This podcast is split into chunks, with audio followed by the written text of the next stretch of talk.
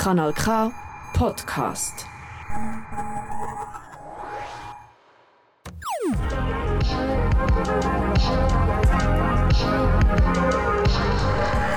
Kanal K. Kanal K.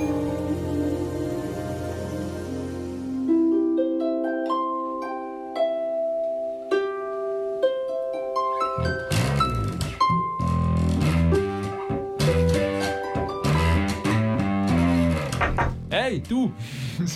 Komm mal raus. Komm mal aus deiner Höhle raus. Es läuft Platon, nicht nur bla bla.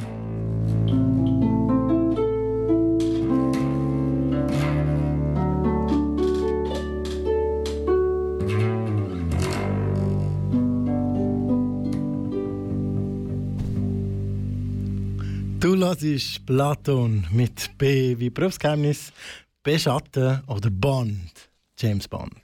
Am Donnerstag auf Rabe, am Samstag auf Kanal K oder Rasa und wenn immer du willst, zum Beispiel auf dem B wie Bötli im Podcast-App von deinem Vertrauen. Der Sendung führt der Samuel. Und der Ralf. Was erwartet dich heute?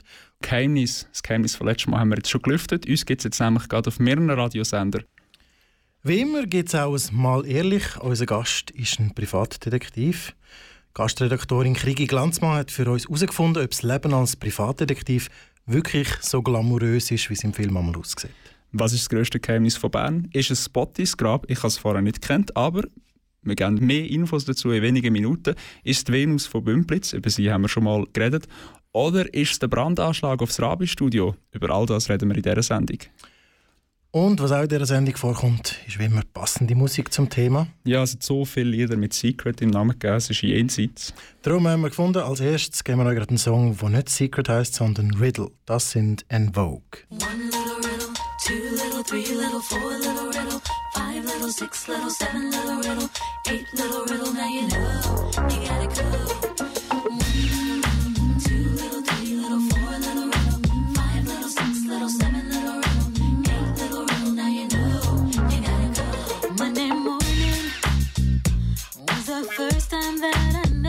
Something strange.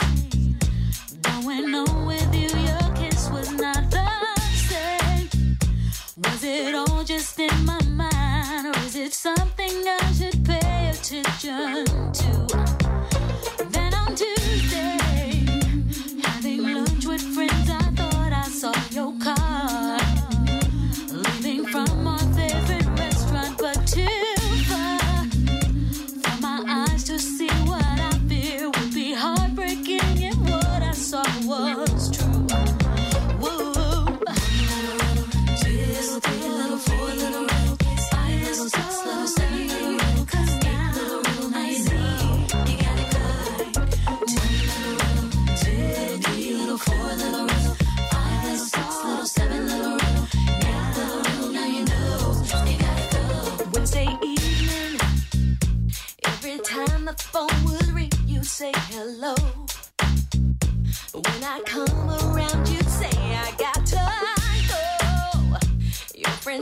never called line two before, and I don't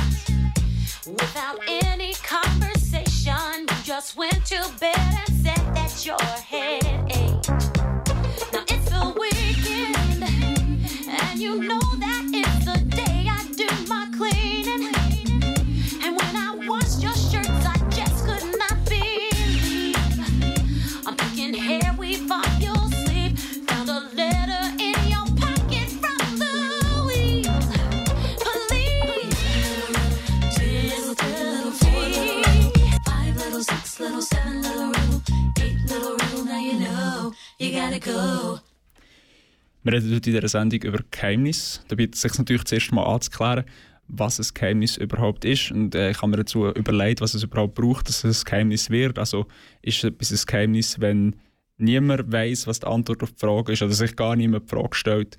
Wenn ich ein Geheimnis einfach könnte lüften könnte, ist es dann, ist es dann ein Geheimnis? Also wenn ich einfach googeln könnte, und wie sieht es überhaupt aus, wenn es alle wissen. Und äh, zum Glück habe ich meinen Philosophie-Korrespondent da. Nein, ich habe jetzt gerade gedacht, wenn du sagst, ähm, ist es ein Geheimnis, wenn es niemand kennt, ist es ein Geheimnis, wenn es alle kennen, würde ich jetzt spontan sagen, nein, dann ist es kein Geheimnis. Da kommt mir automatisch äh, Sorites-Paradox in den Sinn. Sagt ihr das etwas? Nein, nein, nein. Ähm, Rite ist auch eine Note, die man kann bekommen an der Uni Sorites. Ah, das- ähm, ist das Haufen-Paradox? Die Frage ist dort, ab wann ist etwas ein Haufen? Weil nichts ist ganz klar kein Haufen. Mhm. Alles, ja, könnte man sich überlegen. Aber wenn du von, von einem grossen Haufen, wo du sagst, ist ein Haufen, jetzt ähm, sagen wir einen Haufen Nadeln, eine Nadel wegnimmst, ist immer noch ein Haufen. dann nimmst du nochmal eine weg. Ja, das ist so ein bisschen wie bei der Unendlichkeit in der Genau. Irgendwann, irgendwann ist es einfach kein, kein Haufen mehr. Ich habe das Gefühl, beim, es ist, ich kann es mir jetzt nicht so genau überlegen, aber bei Geheimnis könnte es ähnlich sein. Dass es, aber eine gewisse Anzahl. Ah, nein, du kannst eigentlich auch mit dir alleine ein Geheimnis haben. Also es muss mindestens jemand einfach. Ja, ich habe mich gefragt, es gibt ja auch es gibt die Sachen, die weiß gar noch niemand, aber die, die Information ist eigentlich um. Und es gibt Sachen, die weiß niemand, was in der Zukunft passieren. Also, äh, was für Wetter ist heute in einem Jahr oder wie geht heute am Abend der Fußballmatch aus? Das weiß vielleicht höchstens die Wettmafia, wenn die das Resultat entsprechend vorbereitet hat. Ich würde sagen, für ein Geheimnis, für mich, für mein Verständnis von Geheimnis, braucht es immer eine involvierte Person. Was nicht weiß und eine, was weiß, eigentlich. Genau. Ja. Also, ich habe mich aber gefragt, ähm, ist, es, ist das ein Geheimnis, wenn man es einfach kann sich lösen kann? Also, wenn ich jetzt einfach könnte in die Suchmaschine von meinem Vertrauen gehen, es herausfinden, dann wäre es gut. Also, wenn ich das Geheimnis quasi freiwillig habe, ich würde sagen schon. Ja, ah, ich eben nicht. Wenn ja niemand das Interesse daran hat, dass es geheim ist, dann Okay. ist es für mich kein Geheimnis.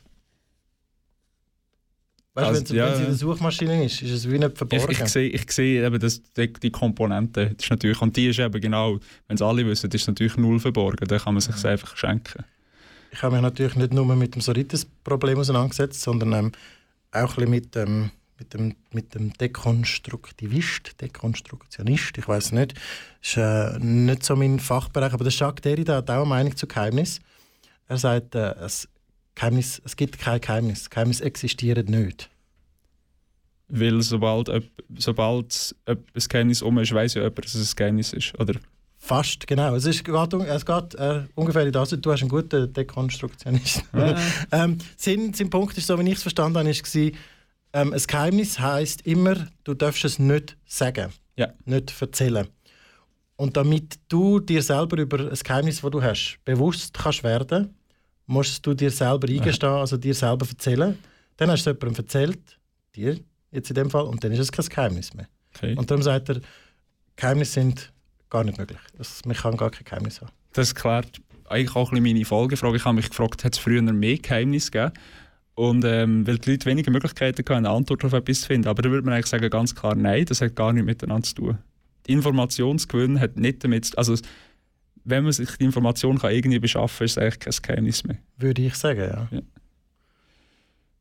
Aber äh, wir lassen das jetzt ein bisschen ruhen. Ich könnte, ich, ein bisschen darüber nachdenken, was Geheimnisse für uns sind. Wir gehen jetzt mal ein bisschen zurück in die 80er. Und obwohl das Thema vom Lied eigentlich nicht ganz so happy ist, habe ich gleich jedes Mal, wenn der Song kommt, Lust, das Viertel hin und her zu schwingen und ein bisschen im Kreis zu tanzen. Das ist Kylie Minogue.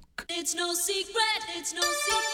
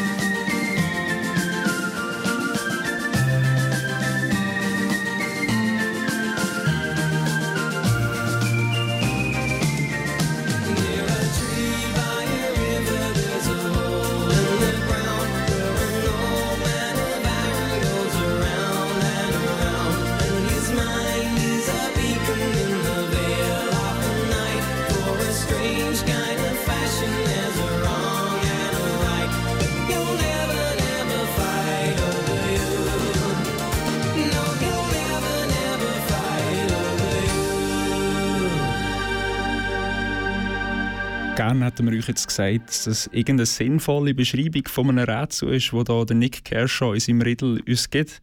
Aber nein, es ist einfach alles Nonsens. Ähm, wir haben aber durchaus auch Orte, wo es Rätsel gibt, die weniger Nonsens sind, beziehungsweise wo man das Rätsel noch nicht herausgefunden hat, aber der Ort existiert. Zum Beispiel in und um Bern gibt es ein paar geheimnisvolle Orte und spannende Geschichten. Und die Hintergründe sind eben bis heute nicht ganz klar. Eine davon ist die Geschichte von Bottis und seinem Grab in Grauholz. Vielleicht habt ihr das schon mal gesehen, wenn ihr auf der A1 von Schönbühl Richtung Wankdorf fahrt, dann seht ihr kurz vor der Brücke mit den drei Vögeln drauf, an der rechten Seite am Waldrand zwei grosse Steinbrücken und die sehen wir den Zaun durch und genau das ist Spottis Grab. Helen hat die Geschichte von diesen zwei Steinen bisschen genauer angeschaut. Es sind zwei grosse Steinbrücken.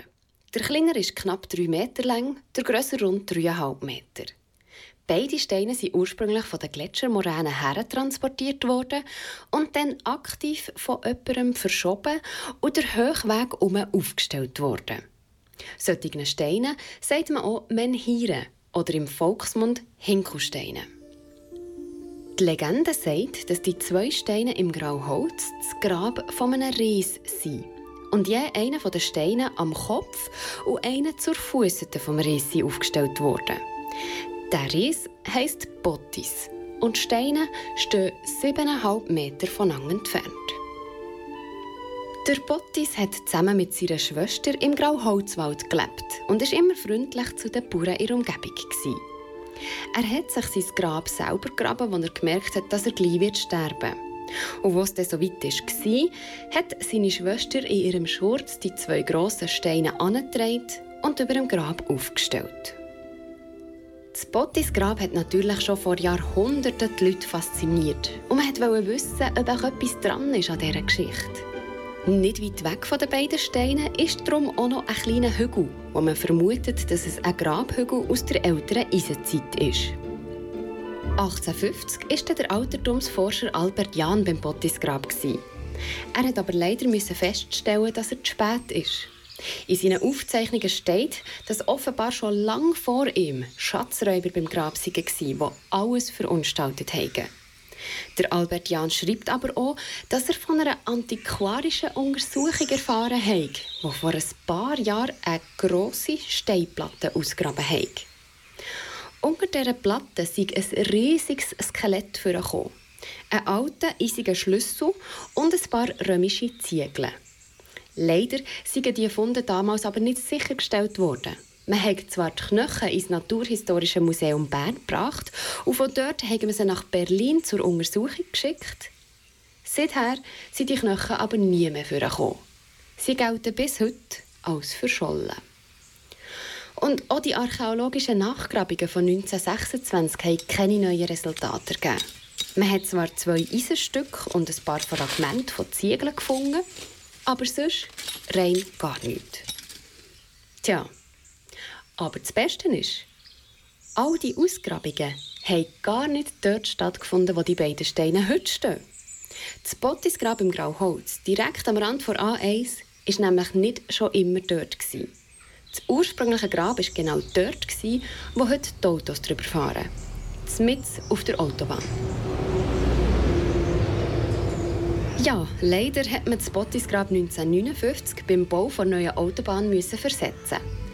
40 Meter weiter über und sogar noch 90 Grad dreht hat man die beiden Steine angestellt. Es ist also eigentlich überhaupt nicht mehr so wie früher. Das hat natürlich viele Leute aus der Gegend gestört. Und so verwundert es nicht, dass 1962 bei der Eröffnung der Autobahn der Bottis höchstpersönlich seinen Auftritt hatte. Er hat der Bundesrat Judy und der Berner Baudirektor Bravand angeklagt, dass sie sein Graben verleiht und kaputt gemacht haben und er darum keine Ruhe finde.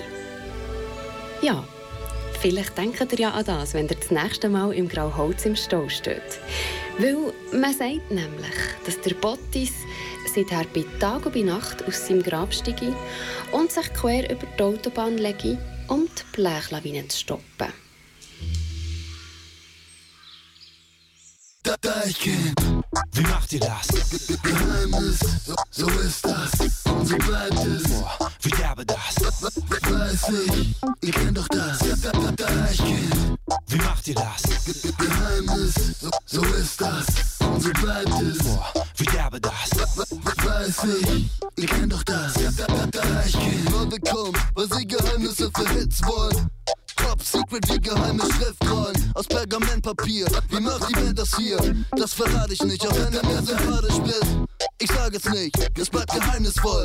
Die zum Teufel machen, die aus Dreck reines Gold. Wenn ich dir zeigen soll, was hier die Formel ist, erfordert es viel Zeit. Ich weiß, dass du hier dann noch morgen sitzt. Und zwar genervt, du musst lernen, dass das Rezept für dicke Tracks nicht an der Pinnwand deiner Uni steckt. Ich halte mich bedeckt, du willst die Formel wissen? Ha ha ha, Baby, Baby, isn't. Wie macht ihr das? Geheimnis, so, so ist das, und so bleibt es. Boah, wie derbe das? Weiß ich, ihr kennt doch das. Deichkind, wie macht ihr das? Geheimnis, so, so ist das, und so bleibt es. Boah, wie derbe das? Weiß ich, ihr kennt doch das. Deichkind. Eins ist klar, dass du dabei bist beim nächsten Live-Gig von, von Deichkind. Dass du die heißen Styles willst, weiß ich. Du kennst nicht das Geheimnis, mach dich neidisch. Das ist der Mega-Kick, da baust jeder mit. Vom Lehrer bis zu der Streber-Kids. Der Rest versteht das nicht. Sie fragen nach, wie macht ihr das? Die denken, ich sag ihnen das. Die echten Heads wollen das Rezept. Sie kriegen's nicht raus, denn ich hab's in meinem Arsch versteckt. Denken, ich sage jetzt, wie man den super Scheiß mischt. Das bleibt unser Geheimnis. Wie macht ihr das? Geheimnis, so, so ist das, und so bleibt es. Boah, wie derbe das? Weiß ich, ihr kennt doch das. Deichkind, wie macht ihr das?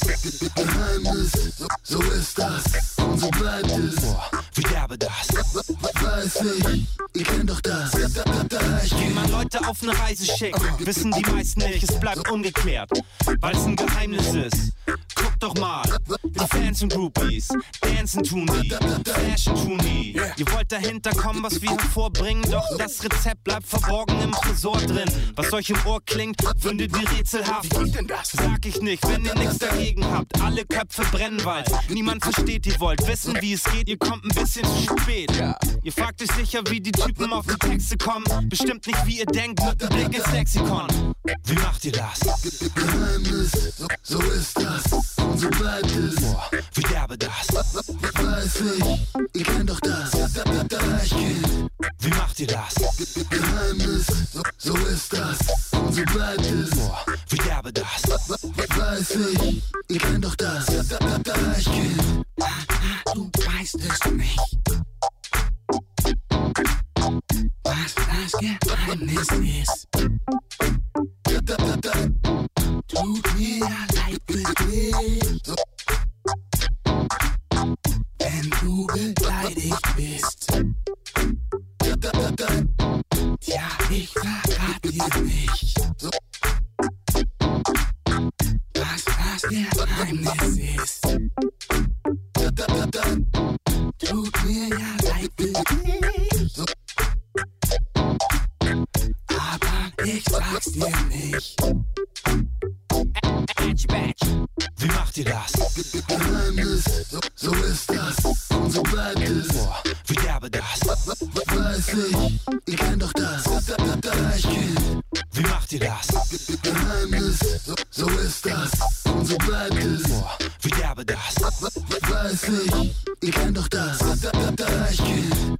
Das ist der Teil von der Sendung, wo wir einen Gast zu uns ins Studio einladen, um mit ihm mal ganz ehrlich darüber zu reden, wie es ist, wenn man das Aufdecken von Geheimnissen zu seinem Beruf gemacht hat. Bei uns Gast ist nämlich der Matthias Waber. Er ist Privatdetektiv und Gründer von der Detektei Munin Intelligence in Bar. Privatdetektive oder Privatdetektivinnen können wir wahrscheinlich alle aus Filmen, Krimirom- Krimiromanen oder Hörspielen im echten Leben, haben aber wahrscheinlich die wenigsten unter uns schon mal damit zu tun gehabt. Ehrlich gesagt, ich zum Glück. Wie sieht denn der Beruf im echten Leben genau aus und was braucht es überhaupt alles zum Privatdetektiv werden? Das alles und noch viel mehr beantwortet uns der Matthias Waber im Gespräch mit der Krigi.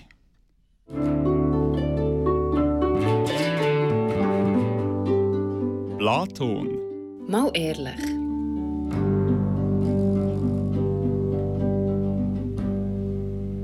Matthias Waber, seit etwa 15 Jahren bist du als Gründer von Moonin Intelligence als Privatdetektiv tätig. Wenn ich jetzt das Stichwort Privatdetektiv in höre, dann kommt mir immer gerade so ein bisschen der Sherlock Holmes oder der Philip Maloney in den Sinn. Also diesen Beruf kennen wir gut aus den Medien. Wie kommt man denn aber darauf, selber im echten Leben Privatdetektiv zu werden? Ja, das waren diverse Überlegungen. Also im Vordergrund bei mir ist sicher gestanden, dass ich ein Angebot hatte, äh, für eine grosse Firma einen längeren Auftrag zu übernehmen. Und das war dann so mein Start, gewesen, die Selbstständigkeit aus der Behördenarbeit heraus. Mhm. Du sagst eben Selbstständigkeit. Du bist der Gründer von Moonin Intelligence. An dieser Stelle möchte ich schnell fragen, hat der Name irgendeine Geschichte? Weil ich herausgefunden habe, dass es glaube ich, einen, einen Rab gibt vom Odin, wo Moonin heisst. Hat das mit dem zu tun? Genau, der Munin, das stimmt. Der Munin war ein Rab und Raben sind ja ähm, Tiere, die eigentlich einem Privatermittler sehr nahe sind. Sie sind neugierig, sie sind schlau ähm, und sie sind in der Mythologie auch Vögel, die eigentlich für das Auskundschaften stehen. Mhm. Das war so mein Beweggrund, warum ich den Namen genommen habe. Und dann hast du dich eben vom Behördenjob weiter ausbilden zu einem Privatdetektiv. An dieser Stelle würde es mich noch wundern, gibt es irgendeine spezifische Ausbildung, dass man kann sagen ich bin jetzt Privatdetektiv oder kann das jeder von sich behaupten? Ja, grundsätzlich ist es so, dass der Titel Privatdetektiv nicht geschützt ist. Das gibt es so auch nicht als Beruf. Also grundsätzlich kann jeder, jede von heute auf morgen ähm, sich so nennen und anfangen. Aber es ist natürlich von Vorteil, wenn man ähm, eine gewisse Basis hat, wenn man weiß, wie man ermittelt, wenn man weiß, wie man jemanden überwacht, wenn man weiß, wie weit das man darf gehen. Ähm, eine Ausbildung gibt es nicht dazu. Es gibt in der Schweiz Schulen, aber die sind, soll ich das sagen, die sind nicht wirklich seriös. Mhm. Also ich würde niemandem empfehlen, in der Schweiz eine Schule zu besuchen, die eine Privatdetektivausbildung anbietet. Mhm. Das heisst, als Privatdetektivin muss man sicher auch schon einige Fertigkeiten mitnehmen, dass man überhaupt kann oder dass man ein guter Privatdetektivin ist. Welche Fertigkeiten würdest du sagen, sind wichtig, dass man diesen Job gut machen kann? Also man muss sicher ein geduldiger Mensch sein. Es gibt ähm, viele sehr lange Wartezeiten, vor allem bei Überwachungen. Man muss einen gewissen Biss haben, dass man etwas dran bleibt. Nicht, wenn man mal ähm, zwei, drei Wochen kein Resultat hat oder man, man findet nichts Spezielles zum Weitermachen, dass man gerade aufgeht. Das sind so die zwei wichtigsten Eigenschaften, würde ich jetzt mal sagen. Mhm. Das ist ja generell eigentlich der Beruf des Privatdetektiv, der ist nicht so ein 0815-Beruf, wie wir ihn können, wie zum Beispiel, ja, weiß nicht, Lehrer oder ja, wo wir immer wieder in Kontakt kommen damit. Wie kann man sich das vorstellen? Wie sieht der Berufsalltag aus von so einem Privatdetektiv? Ja, der ist ganz unterschiedlich. Ähm, der klassische Berufsalltag, wenn etwas läuft draussen, ist eigentlich Überwachungsarbeit. Häufig von unserer Arbeit ist Überwachungsarbeit. Wir sagen zu dem Observationen. Man hat äh, einen Fall, da gibt es eine Zielperson, wie wir dem sagen, wo man etwas dazu muss ermitteln muss, was das so immer ist. Und für Infos zu gewinnen über die Person muss man schauen, was die so macht. Und die Überwachung muss man vorbereiten. Ähm, Das ist ein Teil der Arbeit. Dann läuft die Überwachung und am Schluss, wenn sie fertig ist, muss man das Ganze rapportieren für einen Kunden. Das ist so der Alltag eigentlich einem normalen Privatdetektiv. Rapportieren, du sprichst es schon an. Gibt es also dann auch Momente, wo man einfach im Büro hockt als Privatdetektiv? Ja, die gibt es. Also, das ist relativ ein grosser Teil der Arbeit. Man muss am Schluss das ganze Material verarbeiten. Und die Rapporte, gerade wenn man für einen Firmenauftraggeber arbeitet, die müssen sehr genau sein, die sind sehr ausführlich. Und dazu hat man ja meistens eben Überwachungsmaterial, Foto, Film, wo man muss äh, parat machen muss, um das dem Kunden zu übergeben. Also ist ein grosser Teil ist Büroarbeit. Mhm. Als Privatdetektiv bekommen ihr ja eben Aufträge, du hast jetzt schon angesprochen, von Firmen, teils auch von Privatpersonen. Ich nehme aber an, es werden nicht alle Aufträge einfach angenommen, die einkommen. Gibt es da irgendwelche Kriterien, wie dass man entscheidet, welchen Auftrag dass man jetzt wirklich annimmt? Ja, also das Hauptkillerkriterium ist eigentlich die Legalität, respektive Illegalität von einem Auftrag. Viele Kunden, gerade vor allem Private, die haben Vorstellungen halt aus den, aus den Medien, aus den Filmen, was so ein Privatdetektiv machen kann. Und da muss man viel einfach von vornherein nach dem ersten Zulassen sagen, das geht nicht, was der will. Also, da dürfen wir uns nicht rein bewegen, das ähm, können wir nicht so machen. Und das ist der Hauptgrund für einen Auftrag abzulehnen. Und der zweite Grund für einen Auftrag abzulehnen ist, man muss eigentlich jeden Auftraggeber sehr genau überprüfen, der Hintergrund. Das ist mehr im Firmenbereich. Wer steht wirklich hinter dieser Firma? Wo kommt der Auftrag her? Und da gibt es jemanden, dass man den Auftrag ablehnt, weil der eigentliche Auftraggeber ein Schattenauftraggeber ist und man für den nicht arbeiten will. Also das sind dann mehr vielleicht ethisch-moralische Gründe, warum man einen Auftrag ablehnt. Mhm. Du bist jetzt schon mal ein bisschen ins Thema Gesetz rein. Dort würde es mich auch wundern, eben, ihr seid Privatdetektive, ihr bewegt euch gleich im Rahmen des Gesetzes, das uns alle einschränkt. Gibt es da aber irgendwo auch so ein bisschen Ausnahmen oder so ein bisschen Sonderregelungen für PrivatdetektivInnen?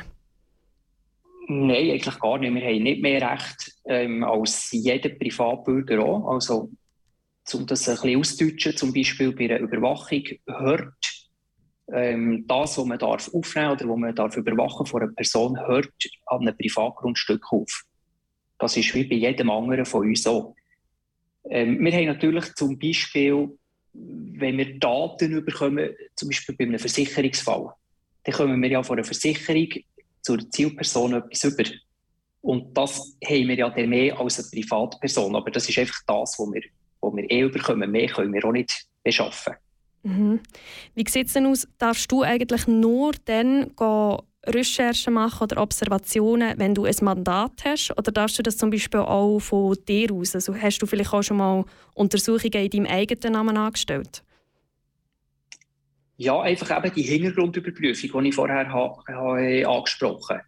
Wenn ich einen Auftraggeber überprüfen will, dann mache ich ja Ermittlungen in dem Sinn mal zum Auftraggeber, die nicht abdeckt oder bezahlt sind, die ich von mir aus mache. Aber sonst, ähm, irgendjemand oder irgendetwas, was mich interessiert, da halte ich mich sehr zurück.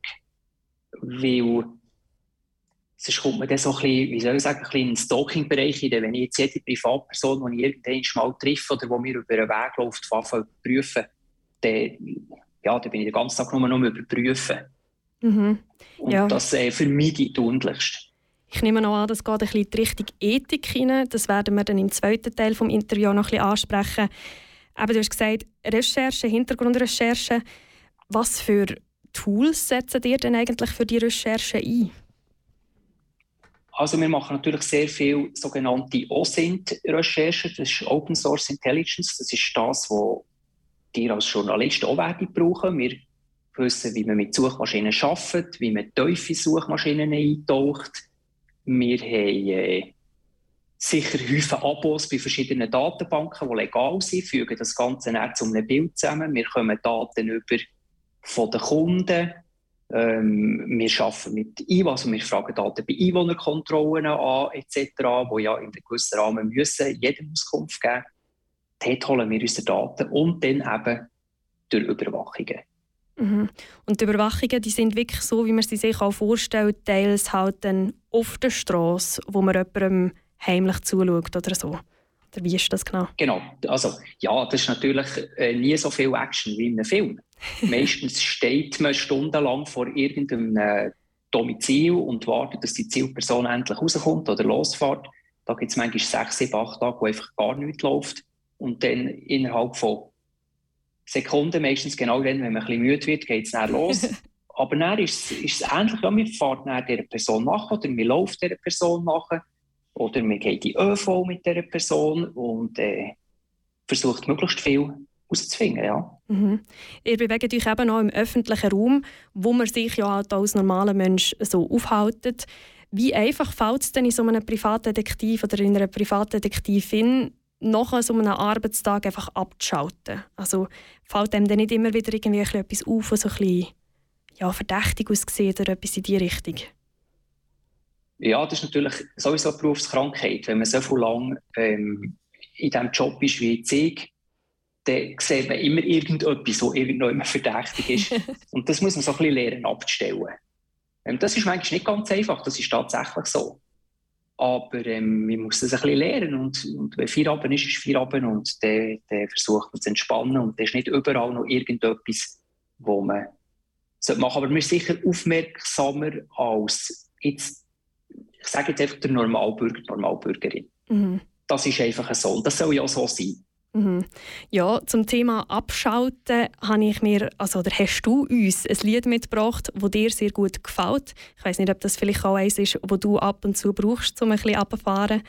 Ihr draussen müsst aber unbedingt dranbleiben, weil nach dem Lied geht es weiter mit dem Matthias Waber hier bei mir von Platon.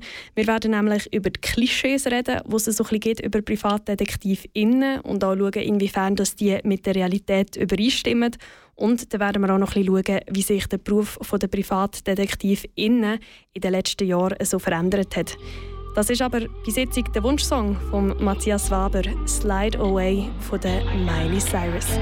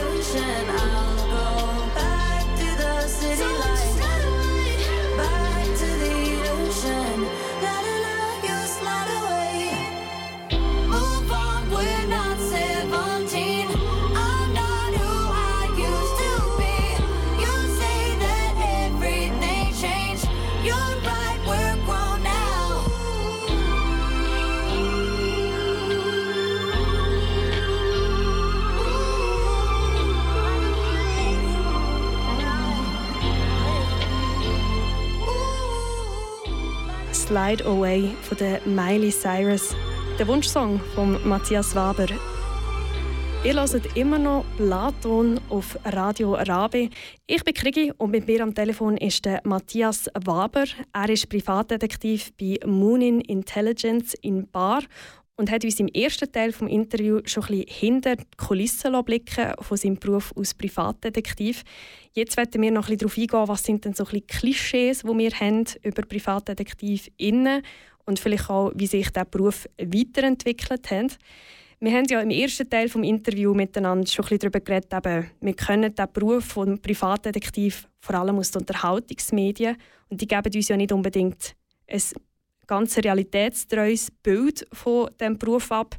Wie fest hast du, Matthias, das Gefühl, dass das Bild, das wir in den Medien bekommen, wirklich der Realität entspricht? Oder wo sagst du, das weicht klar ab von der Realität? Es weicht natürlich überall dort ab, wo der Privatdetektiv äh, in den Filmen illegal Bereich hineinkommt. Das ist relativ schnell. Also, ein Hotelzimmer verwanzen oder ein Telefon ablosen oder schnell eine E-Mail-Adresse hacken. Ähm, das liegt natürlich bei uns nicht drin. Und das passiert äh, noch und nöcher, wenn man so eine Serie anschaut. Oder zum Beispiel auch der Datenaustausch mit den Behörden. Schnell bei der Polizei reinlaufen und go, go Daten abholen, die im Polizeicomputer sind. Das, ist, natürlich, das liegt nicht drin bei uns. Mhm. Das sind so die, die Hauptbereiche. mhm. Der Beruf wird ja oft auch als sehr gefährlich und so ein bisschen turbulent dargestellt. Gibt es da auch in der Realität Momente, wo man muss sagen so, uh, jetzt wird es heikel für mich als Privatdetektivin? Ja, wirklich heikel. Also so viel gefährlich wie, wie im Film oder in der Serie ist es sicher nicht. Es ist sicher so, dass wenn man an einem Fall dran ist, ähm, es durchaus auch Fälle gibt, wo kriminelle Energie vorhanden ist. Und da ist es jetzt vielleicht nicht so günstig, wenn man bei einer Observation, ähm, wir sagen dem, verbrennt, wenn man, wenn man entdeckt wird und die Person, die die kriminelle Energie hat, ihn plötzlich feststellt und auf ihn zukommt und so, ist es sicher nicht so angenehm. Aber in dem Rahmen, wo ich arbeite, ich arbeite vor allem für Firmen, ist das nicht so ähm, krass. Ich glaube, die Privataufträge, die sind, die sind fast heikler. Ich habe am Anfang relativ viele private Aufträge gemacht und dann kann es durchaus sein, dass zum Beispiel ein gehörter Ehegatte plötzlich bei einem privaten Heim auftaucht und dort Ärger macht. Mhm.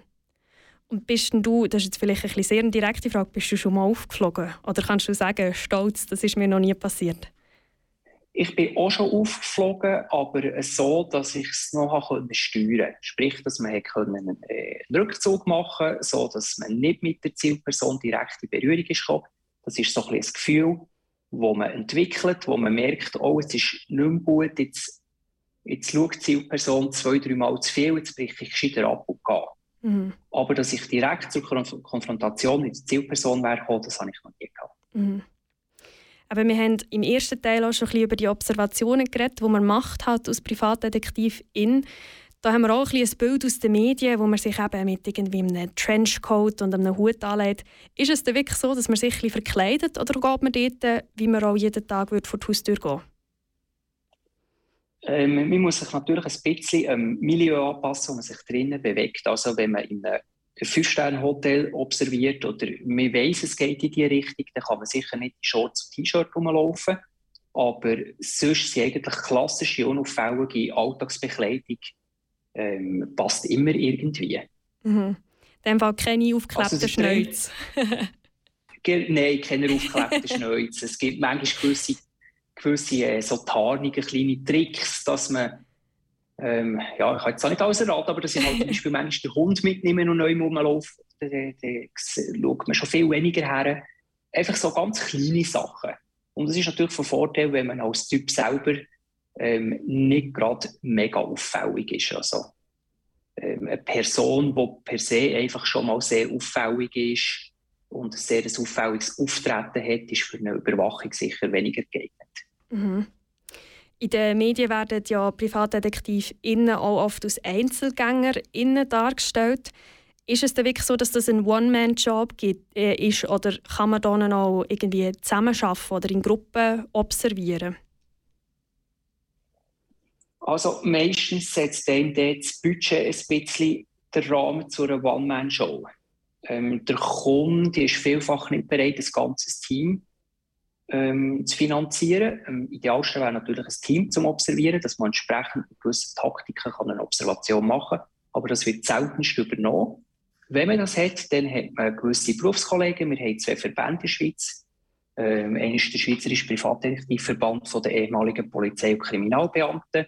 Und dann ist der Fachverband von der Schweizerischen Privatdetektive. Das sind gute Kollegen, die man gut kennt und dann kann man auf die zurückgreifen und zusammen etwas machen. Aber meistens ist man allein unterwegs. Mhm.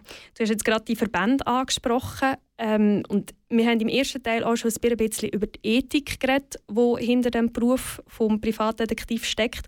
Ich nehme an, die Verbände sind auch um, um so ein bisschen die Ethikstandards zu haben von deinem Beruf. Kannst du uns vielleicht ein bisschen Ja, das erzählen, stimmt. gibt's so ein bisschen, oder wie, wie sehen so ein bisschen die ethischen Standards aus für einen Privatdetektiv in?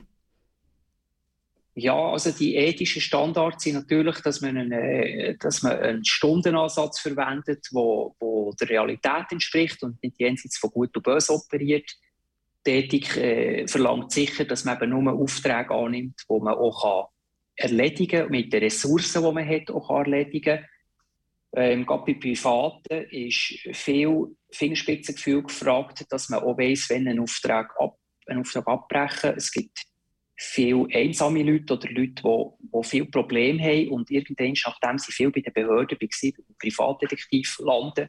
Und denen kann man natürlich über Jahre, weiß nicht was, andrehen. Und da ist natürlich ein, ein ethischer Standard, wo irgendwann sagt, wenn man das merkt, jetzt ist gut und wir machen fertig, wäre dann sicher von Vorteil.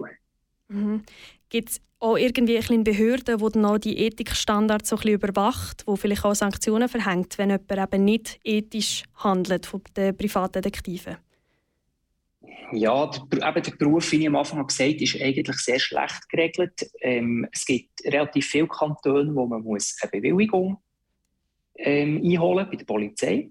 Dann muss man ein Formular ausfüllen, man muss sagen, was man macht und dann kommt man einen Strafregisterauszug, dann kommt man eine Bewilligung über, für in diesem Kanton zu arbeiten. Man muss auch in fast jedem Kanton in der Schweiz eine eigene Bewilligung einholen, dass man in diesem Kanton darf arbeiten darf. Und wenn man natürlich jetzt total über die Stränge schlägt, wird einem die Bewilligung erzogen oder nicht mehr teilt. Sprich, wenn zum Beispiel Kunden von Anzeigen gegen ihn einreichen, dann ist es natürlich vorbei mit diesen Bewilligungen. Mhm. Aber jetzt eine Ober irgendeine Ethikbehörde oder eine Oberaufsicht in dem Sinn hat es nicht. Mhm. Du sprichst gerade schon etwas an, das ich auch noch ansprechen wollte, und zwar die Zusammenarbeit mit den Behörden. Eben, die geben euch die Bewilligungen, um eure Tätigkeit auszuüben. Aus den Roman können wir aber auch so ein bisschen die, die PrivatdetektivInnen, die sich ein bisschen weigern, mit den Behörden zusammenzuarbeiten. Wie sieht denn das in der Realität aus? Arbeitet man mit der Polizei zusammen? Und wenn ja, wie? Also bei den Behörden gehören ja zum Beispiel auch Sozialämter und so weiter dazu. Mit solchen Ämtern und Amtsstellen arbeitet man relativ viel zusammen. Mit der Polizei gibt es weniger Berührungspunkte, gerade weil dort eben die Grenze gefährlich ist zum, zum Datenaustausch, der nicht erlaubt ist.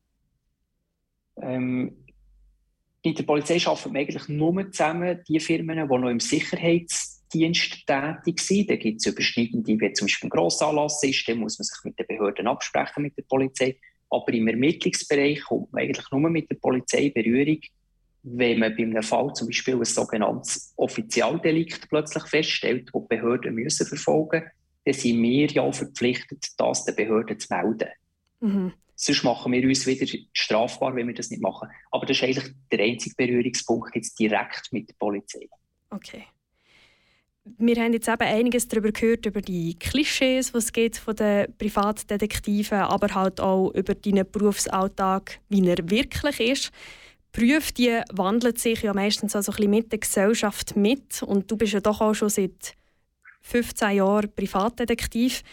Hast du in den letzten Jahren irgendwelche Veränderungen festgestellt, wo du musst sagen, da merkt man, der Beruf ist auch im Wandel mit unserer Gesellschaft?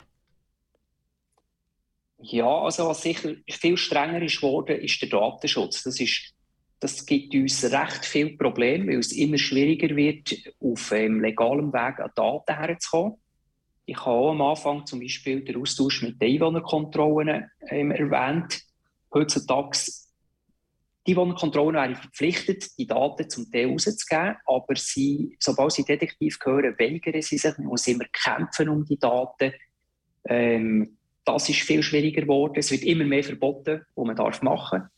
Wir haben ja das Sozialversicherungsgesetz angenommen vor ein paar Jahren, wo Detektive auch klare Auflagen gemacht werden, was sie nicht dürfen, was nicht. Ähm, und der Umgang mit unseren Daten, also der Datenschutz auf unserer Seite, der wird auch viel komplizierter immer mehr. Dass man nicht mehr darf mit gewissen Akten umfahren dass man den Computer ähm, nicht mehr darf mitnehmen weil Daten könnten entwendet werden und so weiter. Das wird halt immer strenger. Mhm. Eine wichtige Veränderung, die wir halt alle mitbekommen haben in den letzten paar Jahren, ist ja auch die Pandemie.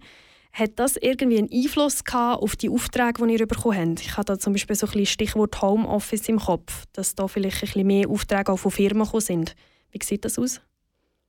Ja, also es hat, bei mir hat es sich zwar gehalten, es hat Kollegen, die mehr Mühe hatten während der Pandemie, wo zum Beispiel die privaten Aufträge, die sind fast komplett weggefallen, weil ja die Leute daheim aufeinander sind gehockt. Es war jetzt nicht so das Bedürfnis, irgendeinen Nähepartner zu observieren.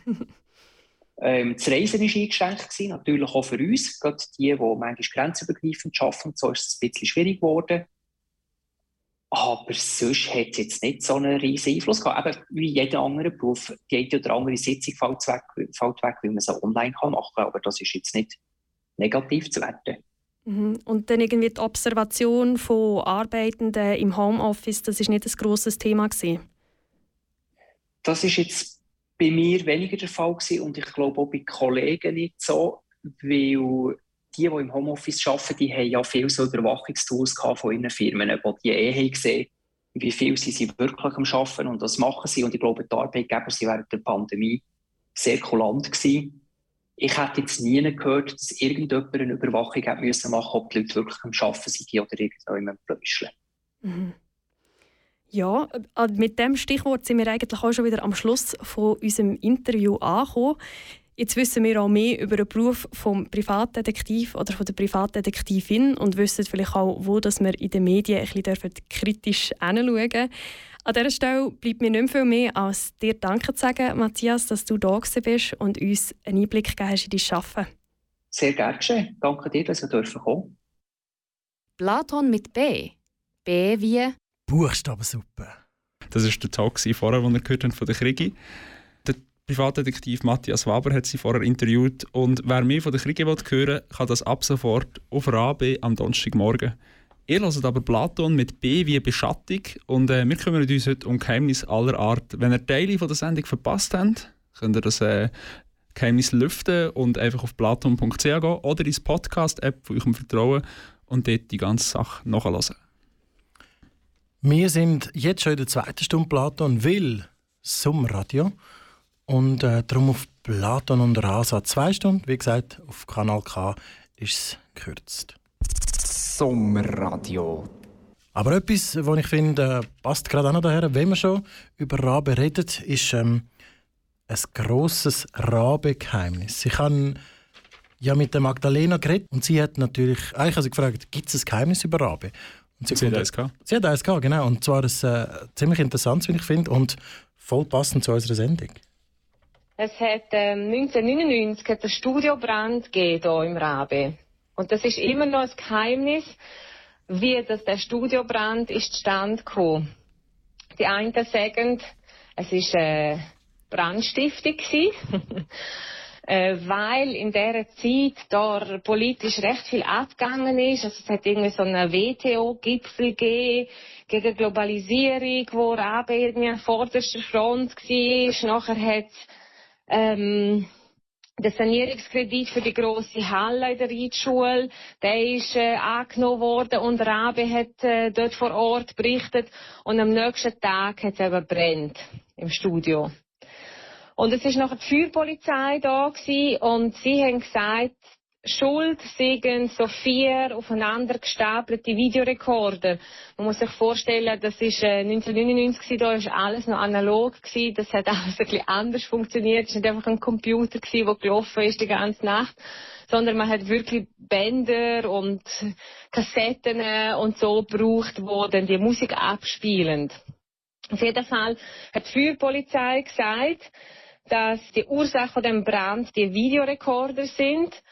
Und der Samu, unser Techniker, hat gefunden, das ist total Hanebüchen, das kann nicht sein, dass die so heiß werden, dass, irgendwie, dass da nachher das ganze Studio Feuer fängt oder respektive einfach der Technikraum. Man ist nachher sehr froh gewesen, dass, äh, dass, der, dass das Feuer nicht übergesprungen ist auf das Wohnzimmer, weil da ist irgendwie eine riesige Plattensammlung gestanden damals, äh, fast 1000 Schallplatten. Die sind dann aber nicht verbrennt worden, weil sonst wäre es eine gröbere Geschichte geworden. Aber ja, auf jeden Fall ist der Richter sich dann nachher recht verwirrt gewesen, weil der, der Samu ist nachher verklagt worden. Er als Techniker, dass er da quasi fahrlässig gehandelt hat mit diesen vier Rekorder aufeinander. Und der Richter ist total verwirrt gewesen, dass er der Anklagte ist und nicht der Ankläger, wo ja eigentlich ähm, genau, wo ja eigentlich wie untersucht werden, wer ist verantwortlich für den Brand. Und das weiß man bis heute nicht tatsächlich. Also es hat dann äh, quasi, ja, was will man machen? Man hat es nicht herausgefunden. Und das ist also immer noch eigentlich ein großes Geheimnis und Mysterium um unseren Sender, was das jetzt äh, ist mit dem Brand, ob das tatsächlich irgendjemand ist wo Rabe nicht so gern hat, also aus einem anderen politischen Spektrum ist gekommen, oder ob das tatsächlich an der Technik ist gelegen.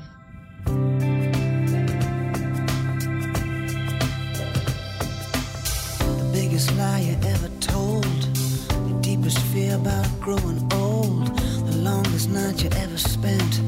The angriest letter you never sent. The boy you swore you'd never leave. The one you kissed on New Year's Eve. The sweetest dream you had last night. Your darkest hour, your hardest fight. I wanna know you like I know myself.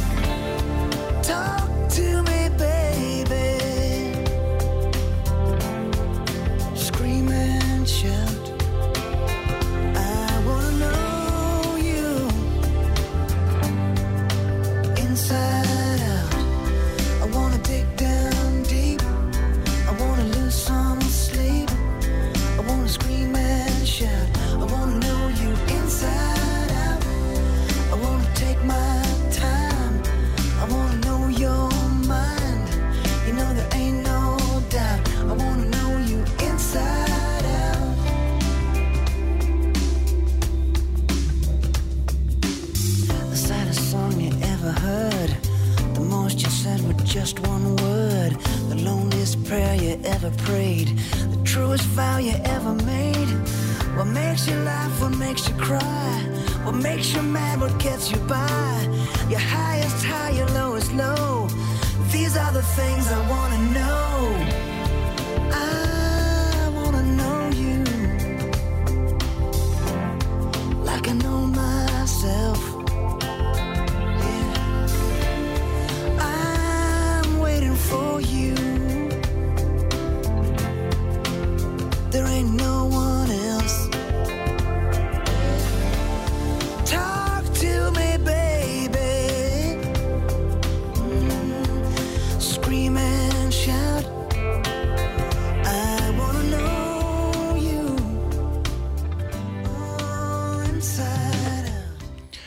Der Brian Adams mit Inside Out. Äh, Ein passendes Lied zu Geheimnis, weil er erzählt uns, welche Geheimnis das er alle will wissen von seiner neuen Liebe.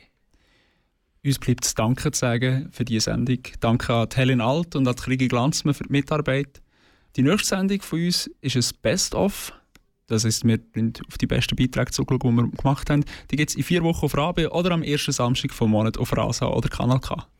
Das wäre dann im September. Wer Teil von dieser Sendung verpasst hat, der kann es äh, nachlesen. Ab dem Freitag, Samstag ungefähr auf platan.ch oder jetzt, die, die auf Rabe gelesen haben, können es nachlesen auf, dem, äh, auf Rasa oder auf Kanal K. Und wer äh, ein bisschen jour bleiben bei unseren Sendungen, dem komplizierten Rhythmus vielleicht nicht ganz kann folgen kann, der folgt uns einfach am besten auf Social Media. Platon Redaktion aneinander geschrieben. Ich bin der Samuel. Und ich bin der Ralf. Wir hören als letztes noch Lyrica Sana, Las Rätoromanisch. Was ist das? Rätoromanisch eine Geheimsprache.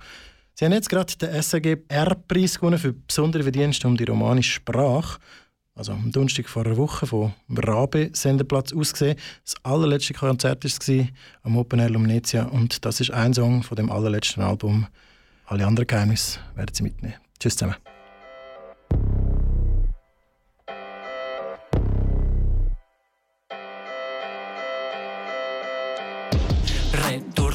Rätoromanisch. Was ist das? Eine Keimsprache. Was ist das? Versteht nicht. Was ist das? Tönt noch fett. Shit, was ist das? Rätoromanisch. So ist es. Rap-Pioniere. So ist es. Minderheit akzeptiert. So ist es. Chicas yeah. romanisch yeah. pli. So ist Quoie fetes reben se down de pli Lungatg de montagne que da mai si Sur Silvan Castellan meu casti Simple dat husliedat meu menti. Nus vegnin de princip de suren giu pilon split de tir que nus vegnin de tot Es un representants de la biala val Nus tenen cun os plais tot scheißegal Es un los Sin is origin Buga bovs Es un Peter Spins? Enorm koch Zeich con Gin, nossa pizza, nossa val, nies de casa marangin. Nus essen bude vos, leina laie dach. Nus essen tot ensemmen, se raie viacht. Moina dina, nossa via, paradina, romangia.